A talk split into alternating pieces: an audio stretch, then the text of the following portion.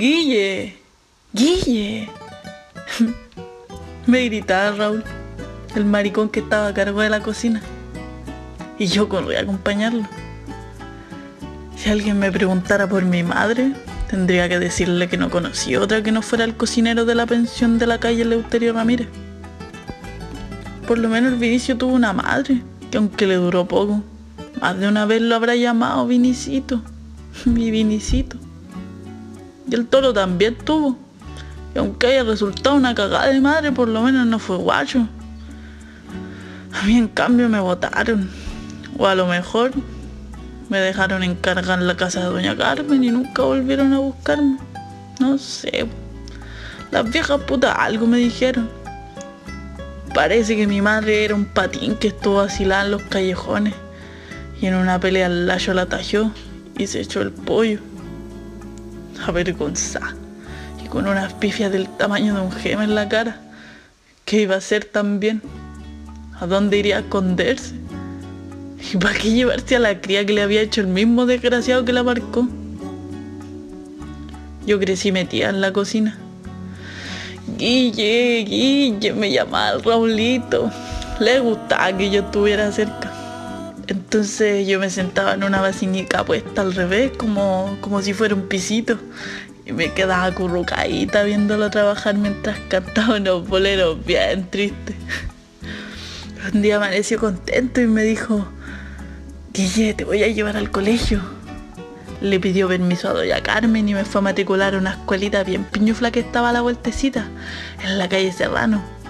Me compró cuadernos, lápices y una goma cuadradita como caluga.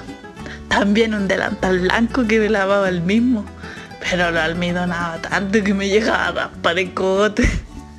Me llevaba feliz de la mano todas las mañanas.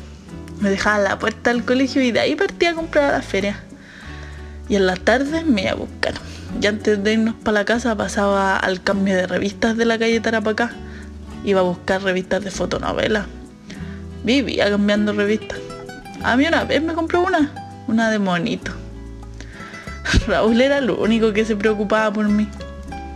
Ahora me da risa, pero entonces no entendía por qué me obligaba a ponerme unas enaguas bien apretadas. Claro, era para que no se me notaran las tetitas pues cuando empecé a desarrollarme. No le gustaba que los pelusas del sitio de Santa Rosa me agarraran para el payaseo. En esos días fue cuando doña Carmen me dijo que yo tenía que hacer algo para ganarme el puchero y me dijo que debía servir las mesas. Eso no le gustaba a Raulito y rezongado contra doña Carmen. Pero yo pensaba que era lógico que tuviera que hacer algún trabajo. ¿Por qué la señora Carmen tenía que darme un techo y un plato gratis si yo no era nada de ella? Un día que estaba sirviendo ponche en Durano en una mesa, los fulanos empezaron con los agarrones. Uno le pegó un grito a la dueña y le dijo, Señora Carmen, esta cabra está bien maltoncita ya. Todas las putas se reían. La vieja también se reía. Claro, pues sí estaba obligada a ponerse a la lata porque los gallos seguritos eran de la comisión de alcoholes. Cuando llegué a la cocina el Raulito estaba con los ojos llenos de lágrimas. Qué curioso. Pero en mi vida solamente en dos cosas he encontrado ternura. En la historia de amor de la revista Confidencia. Y en el Raúl. El viejo y achacoso maricón de la cocina.